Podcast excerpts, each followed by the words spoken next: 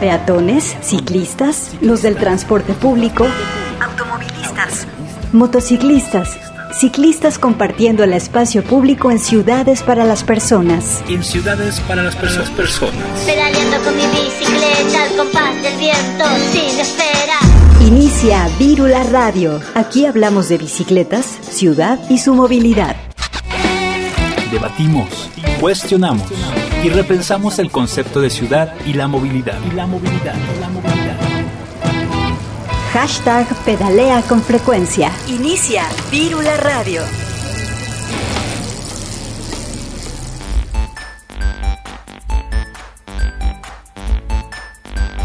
Hoy no tengo cole, ni tengo que estudiar. Vámonos al parque, todos a jugar.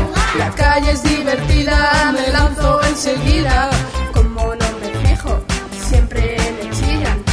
Háblame bajito, que soy pequeñito. Anda despacito, pasito a pasito. Camino por la acera, lejos de los coches. Hola señor árbol, hola peatón. Hoy no tengo cole. Pues al parque campeón. Háblame bajito, que soy pequeñito.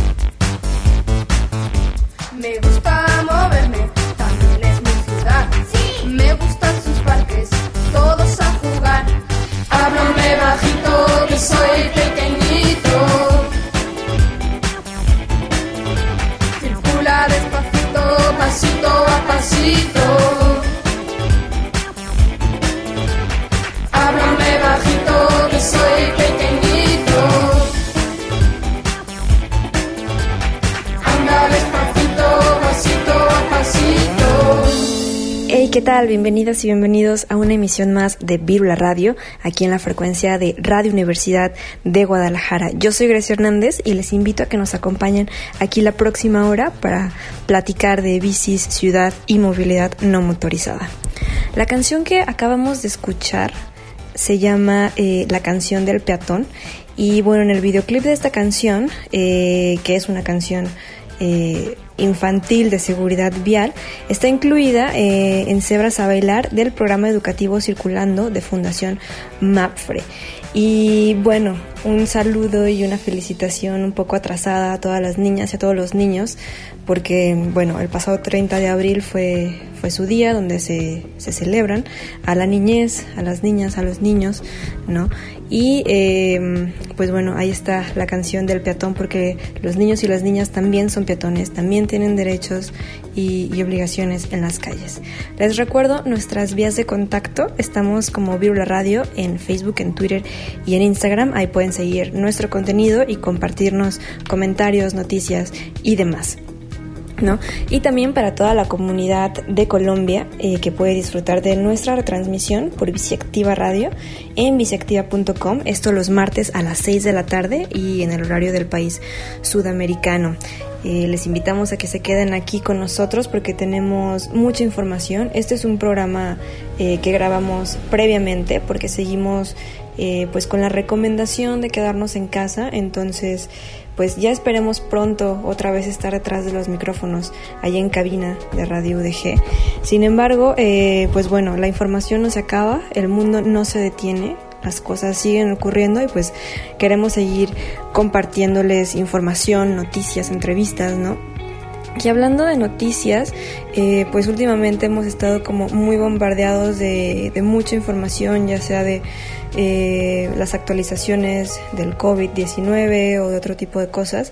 Y a mí me llamó la atención una, eh, que es de una, una iniciativa de visitecas allá en la Ciudad de México, un saludo a todos los visitecas, que, bueno, ante la pandemia y ante todas las agresiones que se han dado a personal eh, de la salud, se propusieron este colectivo eh, armar bicis y, y, regalarlas a médicos y enfermeros y enfermeras eh, de la Ciudad de México, esto para poder eficientar sus traslados, para poder pues que se puedan brindar ellos mismos más seguridad en sus traslados. Recordemos que, pues bueno, eh, todo tipo de agresiones han estado sufriendo y bueno, qué mejor vehículo que la bicicleta para que se puedan trasladar eh, pues más rápido y más seguros. Y se me hizo bien padre, ¿no? Porque una vez más estamos demostrando que la comunidad ciclista eh, pues sí se une en momentos de adversidad y, bueno, están eh, convocando a, las personas a que regalen piezas de bicis, eh, bicis que ya no que ya no necesiten, que ya no usen, ellos las están recibiendo em, en una dirección que tienen en, en, su página de Facebook. Si alguien nos está escuchando de la Ciudad de México y le interesa esta iniciativa, pues qué padre, hay que sumarnos, ¿no? Para más información visiten su Facebook que es Bicicletas AC y ahí pueden eh, tener más información. Y bueno, quise compartirlo porque pues estaría bien padre que en más ciudades de México también se armara algo así, ¿no? Aquí en Guadalajara también ha habido agresiones y bueno, ya se implementaron eh, pues unas alternativas de parte del gobierno estatal para brindarles más seguridad. Sin embargo, creo que pues una bicicleta, así como vías rápidas o ciclovías temporales como en otros países y ciudades del mundo están habiendo, ¿no? Para eficientar estos estos viajes. Y bueno, continuando con más información, tenemos una entrevista que hicimos eh, a Luis Ángel, que él, forma, él forma parte de una organización, de una iniciativa ciudadana llamada Mapacin, esto en Culiacán, Sinaloa, y eh, tuvimos la oportunidad de entrevistarlo en días pasados. Y a mí se me hizo bien padre poder hablar eh, con él, con Luis, porque una vez más me doy cuenta de que las redes siguen tejiéndose en todas las ciudades del país, en las iniciativas por eh, pelear derechos de la ciudad siguen muy vigentes, aún en tiempos de, de, eh, contingencia y de cuarentena. Entonces, bueno, pudimos hablar con, con Luis Ángel, quien es el, el coordinador de proyectos de esta organización, y ya nos platicó un montón de cosas. Vamos a escucharlo y regresemos, regresamos con más aquí en Virula Radio. Ciudad y movilidad. Virula Radio. Bien, pues estamos ahora con Luis Ángel González. Él es el coordinador de proyectos de Mapacín en eh, Culiacán, Sinaloa. Y bueno, estamos muy contentos de tenerlo aquí con nosotros porque creo que en estos últimos años no hemos tenido mucha comunicación con gente eh, de Culiacán. Entonces, y esta es una, una iniciativa muy, muy interesante y muy padre. Entonces, Luis Ángel, ¿cómo estás? Qué gusto tenerte aquí. Grecia, muchas gracias. Igualmente un gusto para mí estar con ustedes. Saludos para ti, para tu equipo, Sebastián, y a toda tu audiencia. Bien, pues eh, conocimos Mapacín eh, porque empezó a verse mucho en redes sociales. Entonces dijimos, ¿por qué no hacerles una entrevista? Cuéntanos qué es Mapacín. Bueno, gracias. Espero que se haya visto por cosas buenas, ¿no? claro. Bueno, Mapacin es un laboratorio urbano de movilidad que promueve estrategias y proyectos de movilidad urbana sustentable y seguridad vial con los gobiernos locales. Eh, ¿A qué me refiero por gobiernos locales? Instituto Municipal de Planeación eh, de Culiacán, el propio Ayuntamiento de Culiacán, la Secretaría de Seguridad Pública y Tránsito Municipal, Dirección de Movilidad de la Secretaría de Desarrollo Sustentable, Dirección de Vialidad y Transportes, ya un poco en el tema del Estado y lo que hacemos con los responsables de la movilidad es desarrollar proyectos en conjunto. Presentamos áreas de oportunidad que identificamos en el laboratorio, en el área de proyectos y buscar construir con ellos, ¿no? Es decir, desarrollar proyectos que mejoren tanto la situación en movilidad urbana aquí como en la seguridad vial. También trabajamos con el secretario ejecutivo del Sistema Estatal de Seguridad Pública, por ejemplo, quienes son los responsables de llevar todo este registro de dónde se dan los, los siniestros viales acá en Culiacán y con el Consejo Estatal de Prevención de Accidentes a través de, de su coordinadora de un programa del programa de seguridad vial, porque has de saber que Culiacán aparece en los primeros lugares a nivel nacional de, de muertes por siniestros viales. Entonces es un tema que además de los indicadores que manejamos en cuanto a la tasa de motorización, de, la ciudad nos interesa mucho abordar. Ok. Eh, Luis Ángel, y además de todas estas estructuras gubernamentales que nos mencionas, ¿quiénes conforman el equipo Mapacin?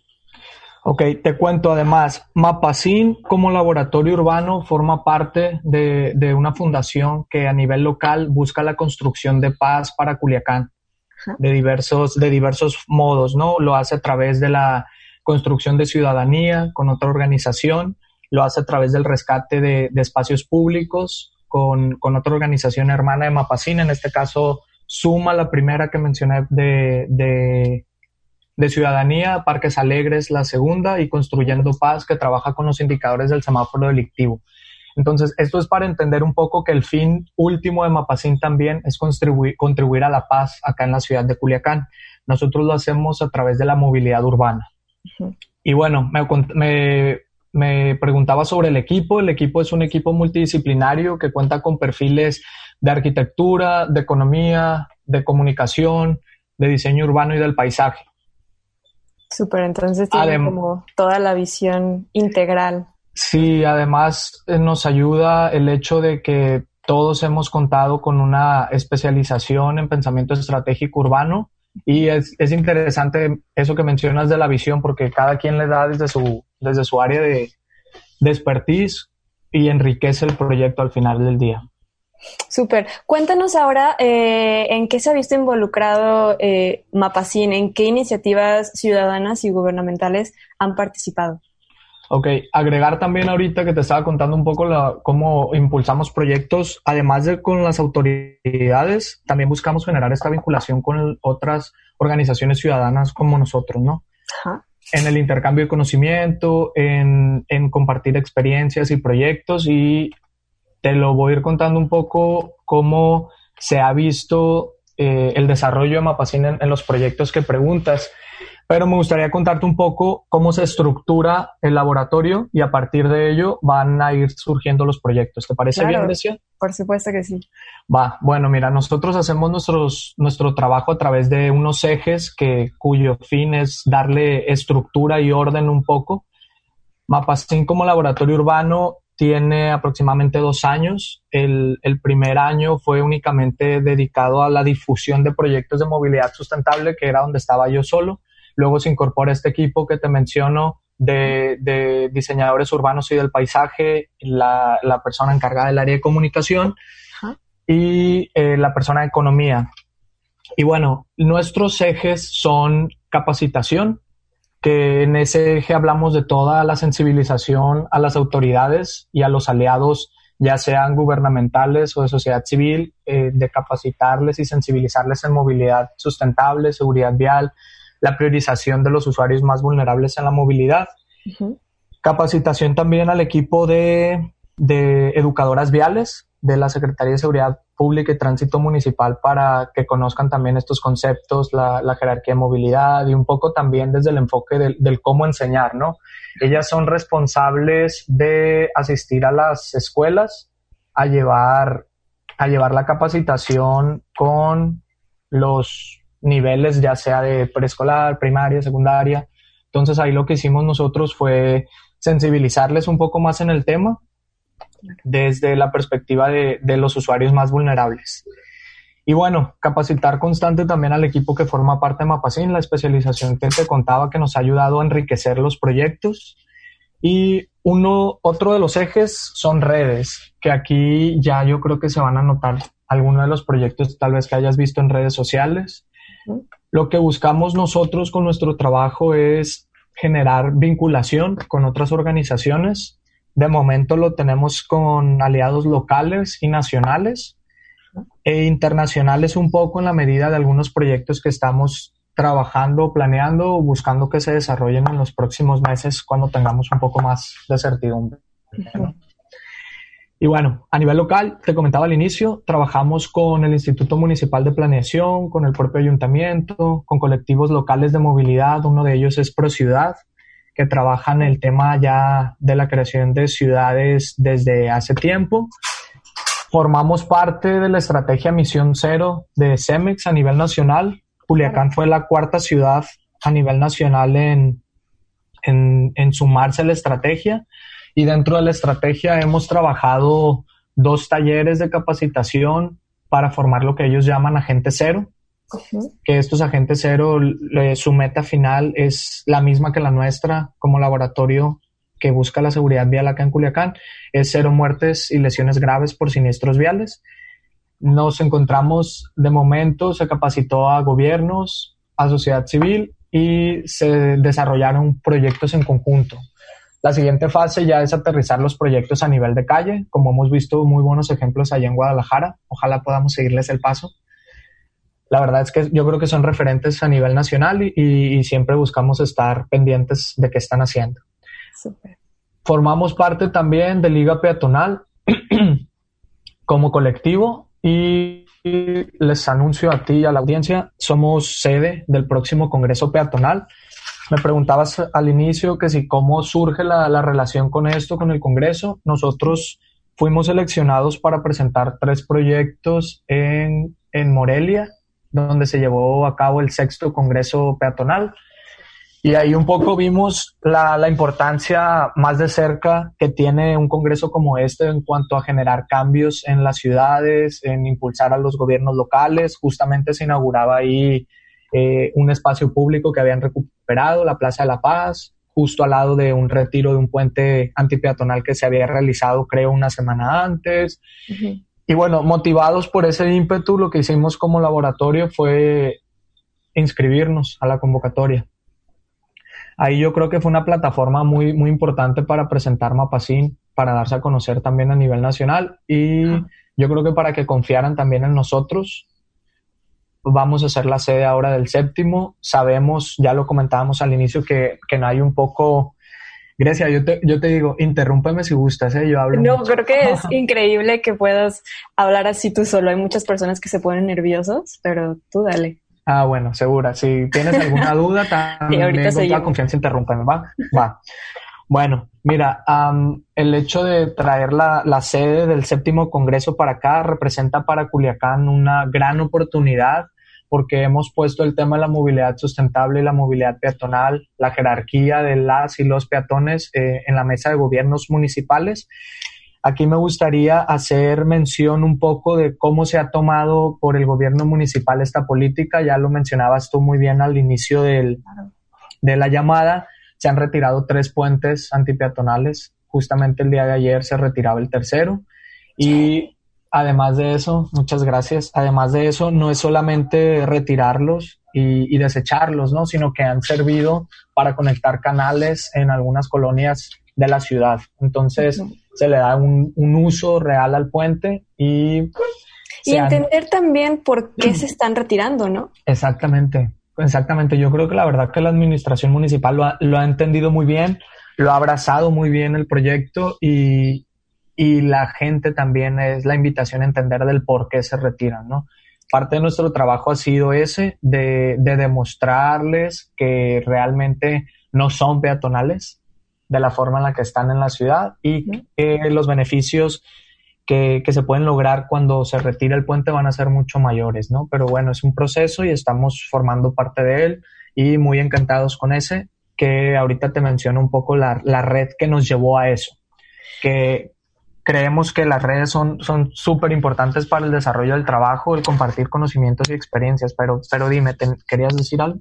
Sí, me gustaría saber o que nos compartas todo este, todas estas acciones, cómo han sido recibidas por las personas, ¿no? Ya hablabas un poco de los puentes antipeatonales, pero por ejemplo, eh, no sé cómo impulsen redes ciclistas o espacios más peatonales, cómo la gente lo percibe y lo recibe, ¿no? Porque, por ejemplo, aquí en Guadalajara seguro te enteraste eh, la oposición de una ciclovía que tuvimos que hacer circo, maroma y teatro para que la dejaran. Eh, es, es mucha la oposición, entonces me gustaría que nos compartieras cómo están en Culiacán respecto a ese tema. La verdad, acá en Culiacán también, ¿eh? No, no, no, te voy a mentir, se ven los comentarios en redes sociales de personas que, que sin conocimiento de causa, obviamente uno habla desde la perspectiva que, que, vive, ¿no? Y estas personas generalmente, los comentarios siempre coinciden que son personas que usan únicamente el, automóvil para desplazarse, que no se ponen en, en, los pies de otros usuarios y que, que hablan desde lo que conocen. Son, yo creo, los automovilistas, sin defenderlos, yo creo que son víctimas y victimarios, ¿no? De, un crecimiento desmedido de la ciudad, de una priorización casi exclusiva de un medio para, para desplazarse. Entonces es, es, prácticamente lo que están acostumbrados, no entienden tal vez que hay otras formas de moverse, que hay, que hay otras condiciones incluso en, en, en, en los seres humanos físicas que, que les que no les permiten moverse de, de, la manera en la que ellos lo hacen. Y bueno, sí han sido mensajes un poco de, de resistencia, la verdad, ahí, pero yo agradezco el manejo que tiene nuestro equipo de comunicación.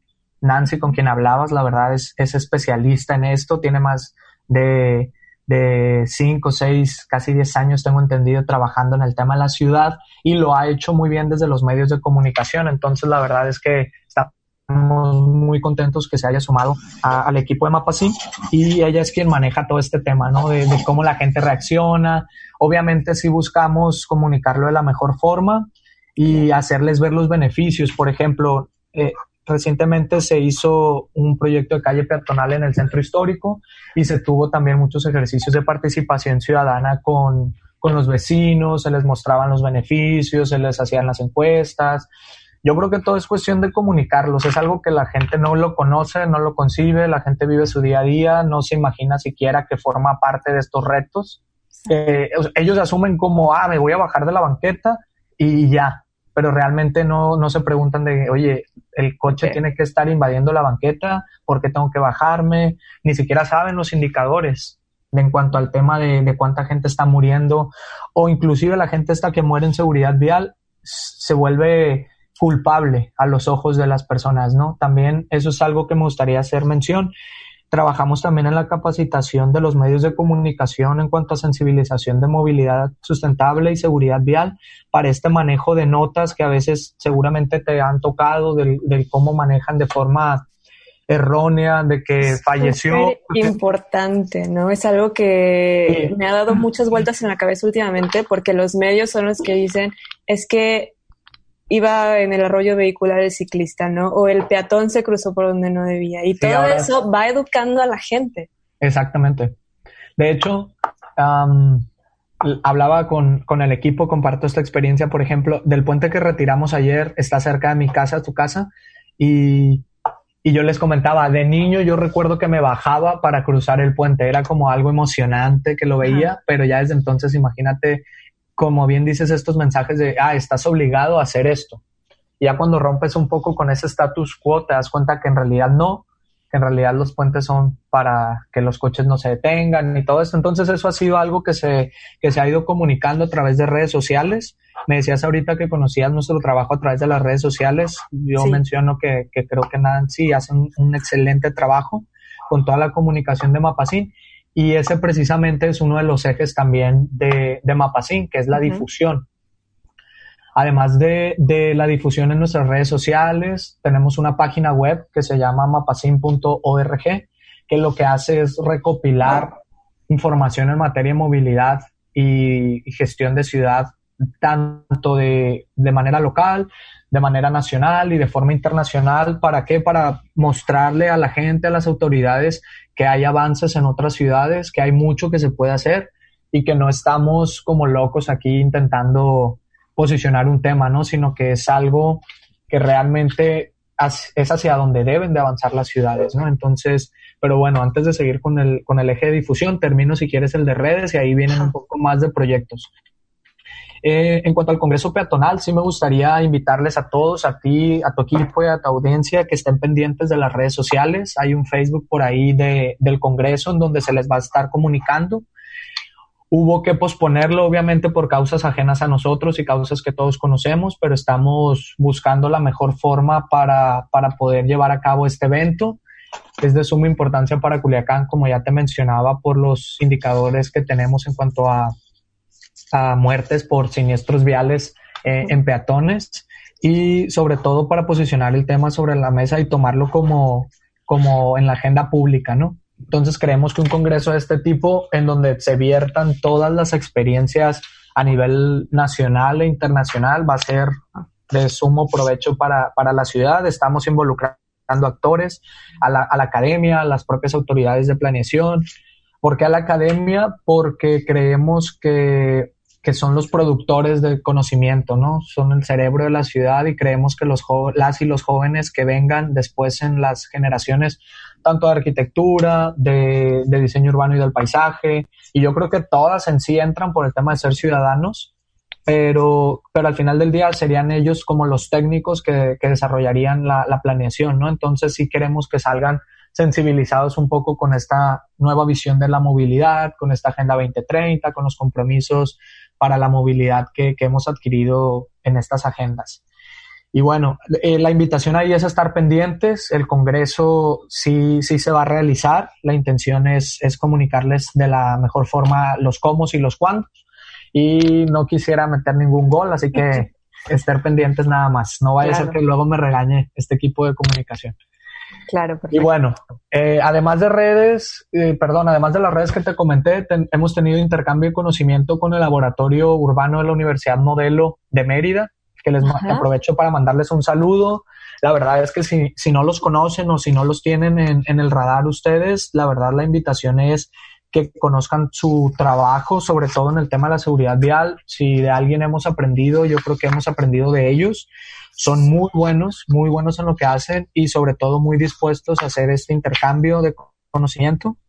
Les mando saludos a Silvana, a Eduardo y a Eduardo, los dos son Eduardos, Salma del equipo también, para que para que también conozcan su trabajo y me, me, me preguntabas al inicio que si que si cómo era el porqué tal vez de, la estructura Mapacín, el hecho de poder concebirnos como un laboratorio urbano y, armar estos ejes, yo creo que fue por los, los regañadientes que nos hacía Silvana, ¿no? Nos decía, oye, es que haces mucho, pero no, no sabes qué haces, así que vamos poniéndole un orden. Entonces, fue, fue así como nace Mapacín como laboratorio y fue así como logramos, eh, a través de una capacitación que fuimos ahí a Mérida, eh, lograr concebir estos ejes, ¿no? Y decir, bueno, somos esto, hacemos esto, podemos hacer esto. Y de ahí para la fecha, la verdad, ha sido puro, puro crecimiento, la verdad, en cuanto al qué podemos hacer. Y obviamente a las ideas, ¿no? Del equipo, que, que, que diariamente estamos ahí intercambiando experiencias. Y bueno, en otra de las redes estaría también importante mencionar lo que hicimos con el equipo de la Secretaría de Movilidad y Espacio Público del Ayuntamiento de Morelia porque con ellos, a partir del Congreso Peatonal, fue que conocimos también un poco más sobre lo que hacían y ellos desarrollaron una metodología de evaluación de puentes antipeatonales, que ellos llaman puentes peatonales elevados en, en la metodología para no crear controversia, tengo entendido. Y en lo que se hace en la metodología es evaluar a través de una serie de indicadores cuáles serían, por ejemplo, los más factibles de remover Acá en Culiacán, por ejemplo, teníamos 30 puentes y eh, se elige, se elige, ok, se elige eh, a partir de, algún, de algunos indicadores cuáles serían para remover, ¿no? Pero bueno, eh, ese proyecto fue con ellos, ese proyecto lo tenemos registrado también en, la, en las universidades para servicio social. Ajá. Contarte también hacemos un análisis de siniestralidad vial cada mes en donde identificamos los puntos más conflictivos de la ciudad para poder incidir proyectos y estrategias de seguridad vial ahí.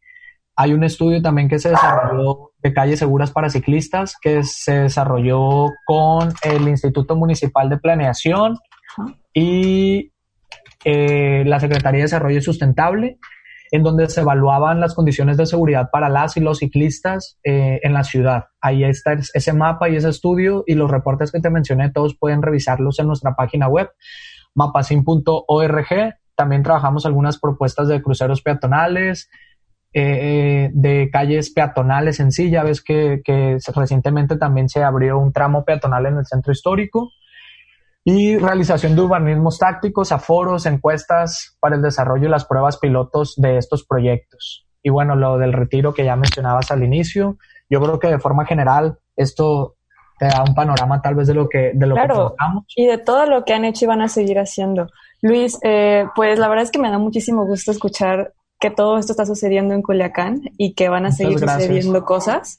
Eh, creo que las redes van creciendo Eh, para mí los congresos ciclistas y peatonales son el, lugar perfecto para ir tejiendo esas redes y replicando más cosas, ¿no? Completamente. Mucho del trabajo que se ha hecho es por esto, redes, redes, redes. Exacto. Luis, pues me gustaría que nos recordaras eh, los, las redes sociales y la página web eh, para que la gente pueda visitar sus sitios. Claro que sí, este, estamos en Facebook como Mapacin. Nuestra página web es mapacin.org en donde recopilamos esta serie de documentos que ya te mencionaba, que si están interesados en que, en que alguno esté ahí en la biblioteca pueden comunicarlo con toda confianza. Y y bueno, en, en, Instagram y en Twitter también estamos ahí, pueden buscar Mapacin y ahí estar pendientes también de las actualizaciones que haga el equipo de comunicación. Perfecto, Luis. Pues muchas gracias eh, por haber tomado la entrevista el día de hoy. Y cualquier noticia que tengan, cualquier cosa que quieran comunicar, aquí estamos en vivo en la radio siempre. Y pues esperemos vernos en el Congreso Peatonal. Muchísimas gracias, la verdad, por el espacio y por replicar este mensaje. Y sí, por acá nos vemos en Culiacán. Ya les estaremos dando noticias pronto. Perfecto, muchas gracias. Luis Ángel González, coordinador de proyectos de Mapacin, eh, aquí en Vivo la Radio. Nosotros nos vamos a un corte de estación y regresamos con más. Descubre la ciudad y deja el automóvil. Camina, corre, pedalea, disfruta los espacios públicos. Los espacios públicos. Al aire y en toda la ciudad. Viro la radio al aire. Y en toda la ciudad.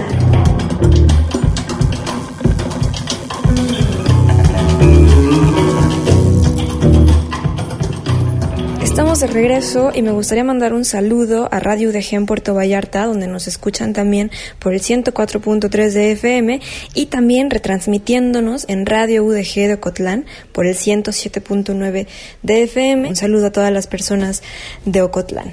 Y continuando con más información aquí en Vírula, eh, pues el, el, foro del que, les del que les hablamos la semana pasada, este foro peatonal en línea, eh, culminó en, los, en estos días pasados.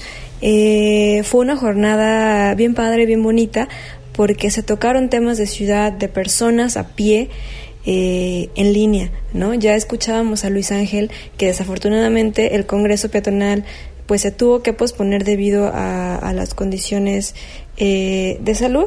Sin embargo, es bueno tener este tipo de espacios eh, en, en, el Internet, en línea, donde también se puedan discutir estos temas que son súper importantes y no por estar encerrados en la calle, en la casa, perdón, eh, significa que nos olvidemos de lo que pasa allá afuera y de lo que queremos que suceda en un futuro, ¿no? Porque pues esto no se acaba aquí, como mencionaba en una conferencia también del, foro, ¿qué pasa después de la pandemia? ¿no? ¿Qué, ¿Qué, se va a seguir haciendo? ¿Qué no se va a hacer? ¿Qué es lo que va a cambiar en nuestra visión como, como activistas, tal vez, ¿no? Entonces también hay que estar como muy pendientes y, y pensar en ese tipo de cosas.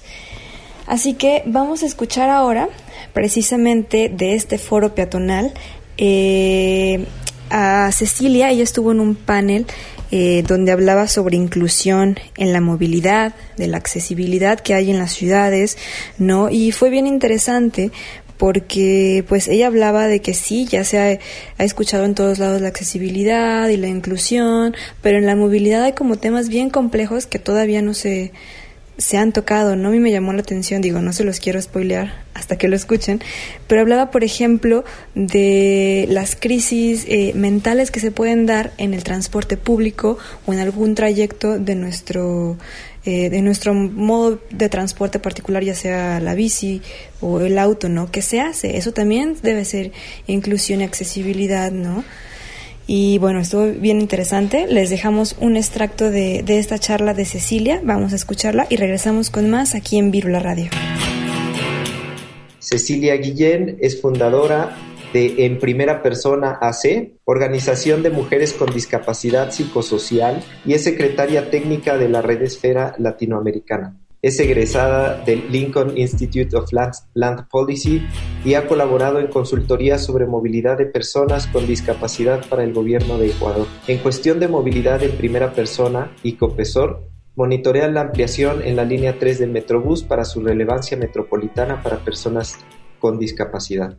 Muchísimas gracias Cecilia, bienvenida. Cecilia, ¿qué nos puedes decir de la, de la inclusión? Creo que este, tendríamos que pensar la inclusión en círculos concéntricos que se van expandiendo, ¿no? Porque en el más íntimo, en nuestro círculo más inmediato, tal vez los incentivos para incluir son de lo más personales, incluso con mucha carga afectiva, este, emocional. Tal vez si lo abrimos al de la comunidad, se haga el reto de celebrar la diversidad, sobre todo de empezar a encontrarnos con los retos de, comprender la dignidad del otro como una dignidad que nos tiene que eh, ocupar a todos en su respeto y en su promoción. Pero si nos damos ya al que nos viene interesando aquí en el de la sociedad, pues definitivamente inclusión no puede ser más que una aspiración muy buena onda si no hablamos de gasto y de financiamiento. Si gasto y financiamiento es la buena onda y entonces tenemos que gastar justo en accesibilidad en la física no me voy a extender mucho porque eh, esto en movilidad ya está muy comprendido, pero en cuanto a accesibilidad cognitiva, en cuanto a la accesibilidad a la comunicación, pues hoy este, este, tenemos justo en estos momentos a Noé interpretando en lengua de señas y es un factor que creo que ha costado trabajo que todos los foros, tanto de particulares como organizados por las autoridades, eh, agreguen este componente para incluir a la comunidad sorda y bueno, el gran ejemplo nos lo ha dado la, la comunidad sorda en cuanto a que si no hay inclusión no hay lengua de señas, ellos no batallan, se van al amparo porque hay que exigirlo. Esta exigibilidad ahorita está dando mucho de qué hablar en temas de inclusión, en comunicación, y esto nos va a llevar al COVID tarde o temprano, ¿no? Porque tenemos derecho no solo a estar informados, sino también a salvar nuestra vida.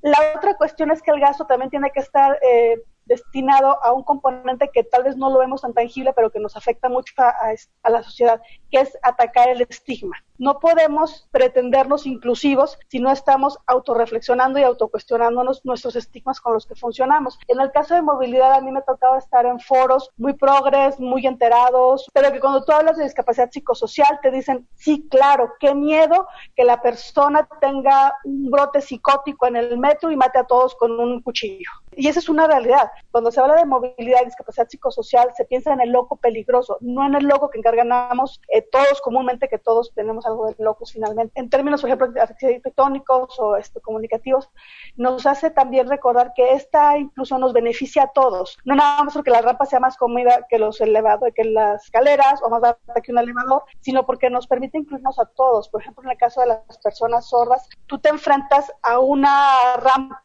que está para cumplir angosta. ¿Qué hace? Necesitamos unas rampas más amplias para que la comunicación de la comunidad sorda siga fluyendo en todos los espacios, porque hablando de inclusión, tenemos que tener muy claro que esto es un componente de los derechos humanos y los derechos humanos no se dan en el éter, se dan en un territorio. Yo y las personas con discapacidad estamos participando con más energía en temas del, territorio, de cómo se gasta, de cómo se diseña. Y un ejemplo es la línea 3 del Metrobús, que en la zona de Benito Juárez todavía tiene mucha controversia acerca de si se ve mal, de si no es necesario, si afecta individualmente a las comunidades, pero que, por ejemplo, para personas con discapacidad que están ubicadas en Tenayuca, les significaría acercarse hasta el hospital de Joco.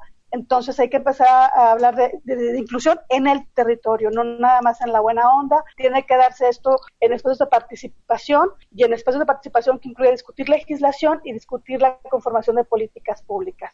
Para mí es eso, sin gasto destinado a atacar estigmas y hacer eficiente la accesibilidad, no es más que una buena onda. Muchas gracias. Pedalea con frecuencia en nuestras, redes. Arroba Virula Radio en, Facebook, Twitter e Instagram.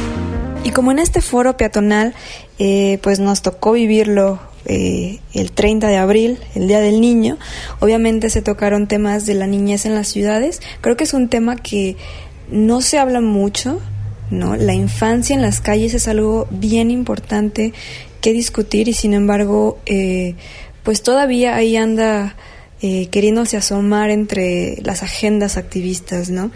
En este foro pudimos escuchar a, eh, a niños a quienes los entrevistaron y les preguntaron eh, qué le cambiarían a su trayecto a la escuela, ¿no? Y ahí nos pudimos dar cuenta de quién va caminando, quién va en coche, eh, quiénes los llevan su mamá, su papá, sus hermanos, ¿no? Y bueno, su percepción de la movilidad siempre es muy interesante porque nos da otra perspectiva de cómo están las calles. Tal vez para los adultos, pues mm, no nos importa mucho si una banqueta, adultos eh, funcionales al 100% sin ninguna discapacidad, por ejemplo, no nos importa mucho que una banqueta esté en no tan buen estado. Sin embargo, los niños lo, lo ven muy bien. ¿Por qué?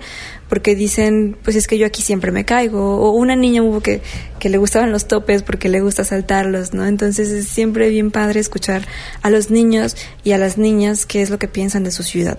Vamos a escuchar este pequeño extracto de los arquitectos de ciudades y qué le, cambian, qué le cambiarían a su camino a la escuela.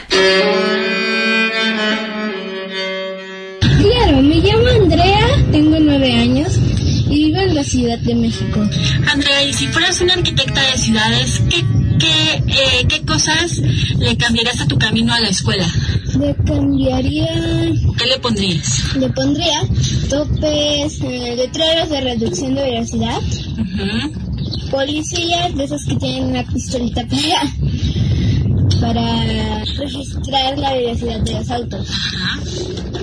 Policías de tránsito. Hola, yo me llamo Carolina Vargas y, eh, vivo en la Ciudad de México y tengo nueve años.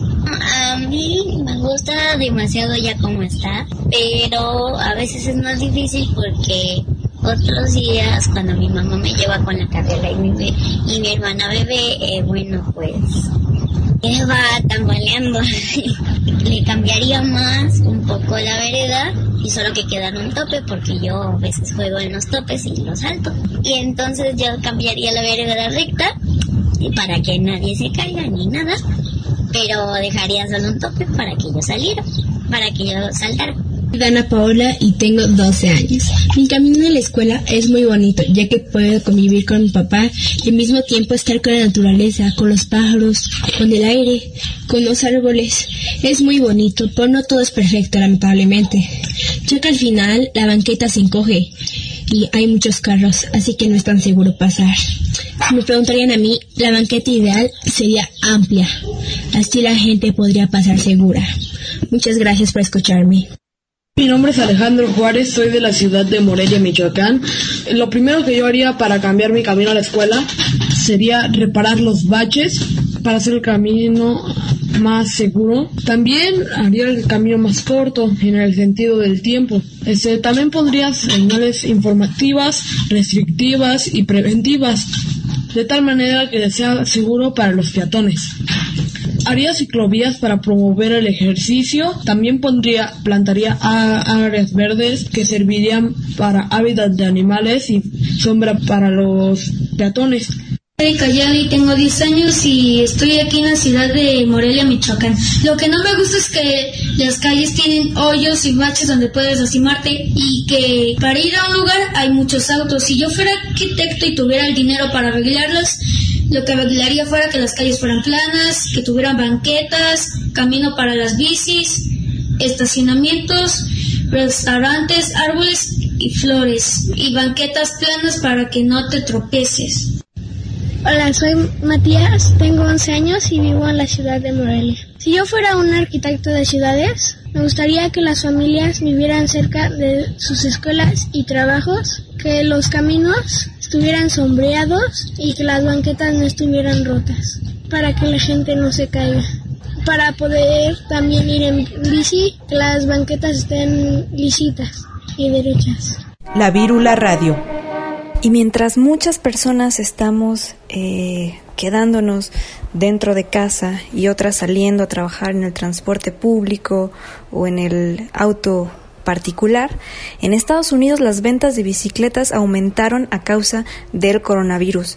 Esto lo dice un artículo recientemente publicado por la, por la agencia Reuters, en donde se asegura que la venta de bicicletas en Estados Unidos eh, aumentó en torno del 30% y en marzo y 50% en abril y bueno, esto quiere decir que los hábitos de movilidad definitivamente eh, están cambiando y van a seguir haciéndolo eh, en los próximos meses porque pues honestamente el transporte público es un gran foco de contagio, ¿no? Lo usan muchísimas personas y las posibilidades de contagiarnos aumentan mucho, ¿no? Esperemos que aquí en México también las ventas de bicicleta se disparen y esto lo vean las autoridades para seguir invirtiendo en infraestructura ciclista eh, porque si más personas usan la bicicleta definitivamente vamos a necesitar más seguridad. Y es aquí donde también, como les comentaba la semana pasada, eh, hay algo como muy paradójico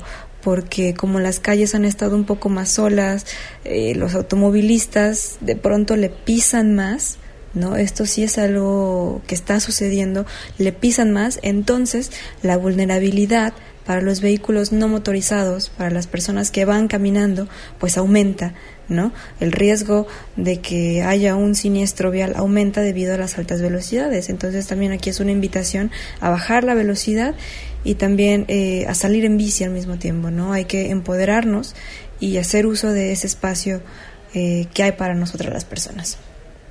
Siguiendo con el tema de los peatones y los niños, eh, en, otra, en otra mesa que hubo también en este foro peatonal, este, hubo una, una charla con Evelyn, quien forma parte de, de este, de este grupo que es Exploradores de Ciudad. Y ella habla de la niñez en las calles, ¿no? De cómo incluir a la niñez en la planeación urbana. Eh, ella dice que la infancia también es un sujeto de derecho, ¿no? Como les mencionaba, son peatones también los niños y las niñas y tienen derechos ahí en las calles. También eh, ella hace como una eh, una referencia a cuáles son los espacios que la infancia está ocupando y cuáles son los que les gustaría ocupar, ¿no? Creo que muchas generaciones ya no saben, a mí tampoco me tocó mucho, eh, cómo es jugar en, en la calle, ¿no? En los espacios públicos. Creo que nos hemos estado metiendo mucho en nuestras casas por la inseguridad, por los carros, porque simplemente no se puede, ya no hay banquetas tan grandes, ya las condiciones cambiaron. Entonces, creo que ese es uno de los espacios que a los niños y a las niñas les gustaría ocupar, ¿no? La misma calle. Así que vamos a escuchar esto que nos tiene que compartir Evelyn. En el 104.3 de FM, Vírula Radio. Evelyn Santander Daza. Evelyn es arquitecta egresada de la UNAM y maestra en arquitectura por la UNAM presidenta de la Asociación Civil Exploradores de la Ciudad, que busca reconocer a las niñas y niños como sujetos de derecho en la transformación de su ciudad, docente del programa de maestría en arquitectura, área de diseño en la FES Aragón UNAM, explora las relaciones entre el espacio público y el aspecto social y su importancia en la configuración de las ciudades latinoamericanas. Bienvenida, Evelyn. Desde tu perspectiva, ¿cómo defines la inclusión? Se agradece poder intercambiar y comunicar con otras personas en estos días de confinamiento. Creo que yo coincido un poco con Claudia, bueno, en realidad coincido en todo, pero sobre todo, eh, para mí incluir primero requiere un trabajo de reconocimiento, ¿no? De un reconocimiento de la existencia. Y en este caso, yo pensando como este es un foro al final que, como su nombre dice, creo que apuesta por la peatonalidad. Yo vengo aquí representando a otro grupo de personas que nos ponemos a pensar sobre la infancia y la infancia en la ciudad, ¿no? Entonces, ¿cómo podemos incluir a estos grupos de habitantes de nuestras ciudades, ¿no? Entonces, si empezamos con la idea de que incluir es primero hacer un trabajo de reconocimiento de que existen en nuestras ciudades, ¿no? Y luego empezar a construir esa, esa persona, ¿no? Eh, que son unos sujetos, que la infancia es un sujeto de derecho, que es un sujeto cultural, cuáles son las diferencias con respecto a los, a nosotros mismos con esos grupos de habitantes. Entonces, y cuáles serían las cosas que tenemos en común, ¿no? Entonces empezar a, a reconocer a este grupo y empezar a, construirlo con base a sus diferencias y con base a las cosas que tenemos en común. Yo creo que para incluir a la infancia tendríamos que, eh, a mí me gusta utilizar la palabra situar. Yo situaría a la infancia en la ciudad, pero para hablar también como de la infancia no podríamos hablar de una sola infancia, como mencionaba Claudia, ¿no? No reconocerla desde la individualidad, sino desde la colectividad. Y hay muchas infancias, ¿no? Estas infancias ¿no? este, son diferentes en cuanto a los grupos etarios, son diferentes en cuanto a sus géneros, en cuanto a su grupo cultural y social. Entonces tendríamos que considerar también pues esa colectividad de infancias. Y después pensaba yo cómo la integramos, cómo la incluimos dentro de esta categoría que estamos trabajando en este, en este encuentro que es la movilidad peatonal. ¿no? Pienso como arquitecta que eh, la parte de la inclusión la, la haría a través de la de espacializar la inclusión y pues pondría en la mesa no como cuáles son los espacios peatonales que la infancia ocupa y cuáles son los espacios que a ellos les gustaría ocupar, ¿no? Porque hay unos espacios de movilidad que están destinados para eso, ¿no? Que fueron diseñados y destinados para eso. Pero hay otros que ocupan. Los niños y las niñas particularmente ocupan estos espacios de formas muy diversas, ¿no? También es algo que me parece muy bueno de, de este encuentro, porque para hablar de de esta movilidad, pues yo pensaba, ¿dónde la realizamos? Pues es en el espacio público, ¿no? Es en las calles. Y entonces, si queremos incluir a los niños y a las niñas en estos espacios, también deberíamos preguntarnos por qué se han retirado de las calles, ¿no? ¿Por qué ya no salen a las calles los niños y las niñas, ¿no? ¿Qué es lo que hemos hecho con nuestras ciudades para que esto ocurra. Creo que también como diseñadores nosotros generalmente suponemos para diseñar, suponemos si vamos a diseñar para un grupo, para un habitante específico, suponemos sus necesidades, ¿no? Investigamos, suponemos y diseñamos. Pero justo para el grupo de la infancia ocurre algo muy particular, ¿no? Porque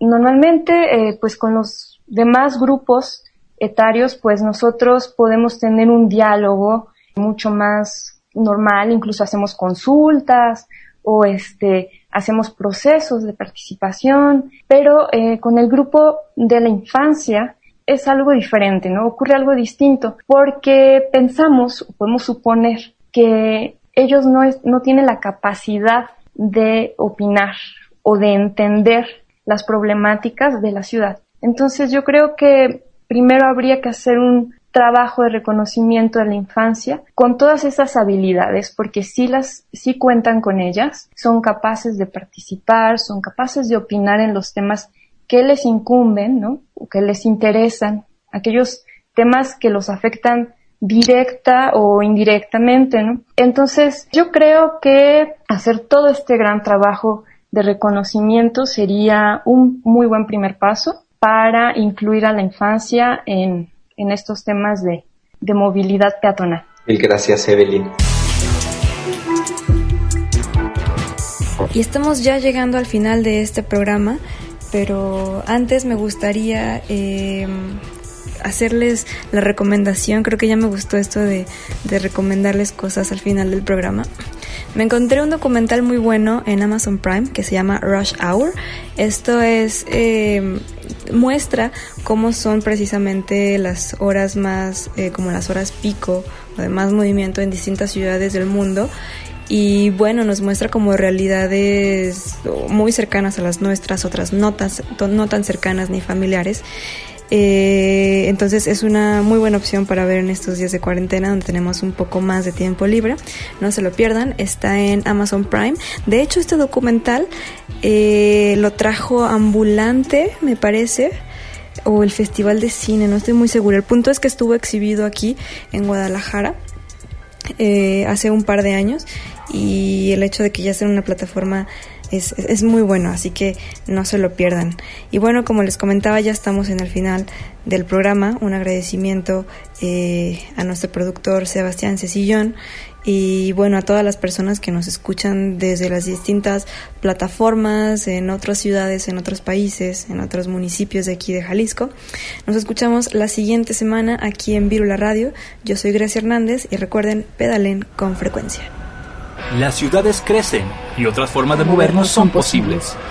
Vivamos la movilidad y tomemos los espacios públicos. ¿Tú cómo te mueves y vives la ciudad? Queremos ciudades habitables para todas las personas. Esto fue Virula Radio. Volvemos la próxima semana. Aquí en Radio Universidad. 104.3 FM.